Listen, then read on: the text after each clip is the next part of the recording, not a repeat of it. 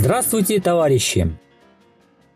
Вы слушаете пролетарские новости на Красном радио Фонда Рабочей Академии. Сегодня в программе Шахтеры госпредприятия Доброполия уголь-добыча на Украине добились выплаты части задолженности по зарплате. В городе Днепр на Украине горняки вышли на митинг. Сайт остров.орг опубликовал сообщение, что 1 декабря на Украине горняки в Доброполье начали подземную забастовку. Рабочие шахты «Алмазная» требовали выплаты задержанной зарплаты. Бастуют 90 шахтеров.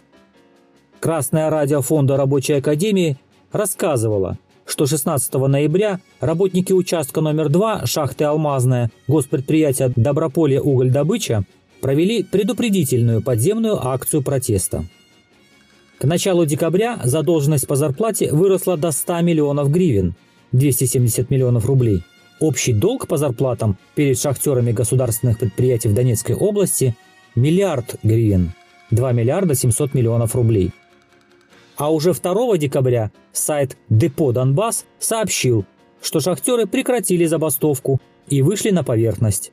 Глава независимого профсоюза горняков Украины Михаил Волынец рассказал, что бастующие закончили длительные переговоры с администрацией. Те обещали полностью выплатить зарплатный долг за октябрь. Это 50 миллионов гривен. Шахтеры Доброполья углядобычи ведут свою борьбу буквально с момента основания этого государственного предприятия, то есть с января этого года. Тем не менее, перелома в этой борьбе не наблюдается. Ситуация напоминает положение человека, идущего вверх по эскалатору, который едет вниз – Горняки уходят под землю, им выплачивают часть их же заработанных денег, потом опять задерживают зарплату, еще мини-забастовка, еще немного денег. Вместо этих полумер горнякам украинского Донбасса следует объявить бессрочную забастовку с уменьшением продолжительности рабочего дня на час или два. Нужно создать на шахтах стачкомы и взять под контроль работу шахт, включая соблюдение техники безопасности и отгрузку угля. Не отгружать уголь без оплаты, как заведено сейчас капиталистическими хозяевами шахты. Украинскому буржуазному государству нужен уголь, а у шахтеров есть возможность заставить государство платить за труд горняков.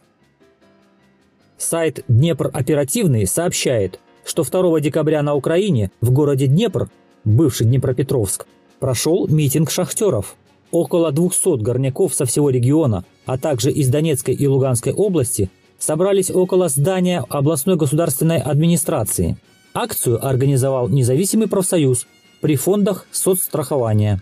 Митингующие протестовали против принятого в первом чтении депутатами Верховной Рады закона, который предусматривает объединение пенсионного фонда и фонда социального страхования.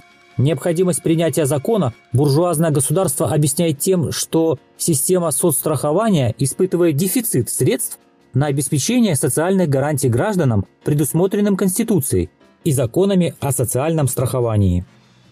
Профсоюзники считают, что из-за этого закона пострадают шахтеры с инвалидностью.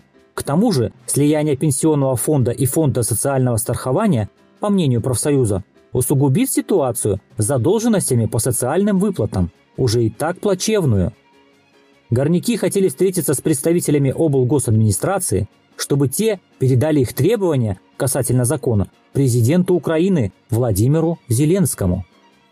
На Украине выявляется интересная роль местных профсоюзов. Они мастера устраивать акции, протесты и митинги, шествия и обращения президенту. А ведь ни разу после такого шествия в СМИ не появлялись сообщения о том, что да, Буржуазные власти услышали рабочих и изменили законы в их пользу. Ни разу Красное радио Фонда рабочей академии не делилось такой новостью. А вот о победах трудящихся после забастовок, работы по правилам или угрозы забастовок мы рассказывали достаточно.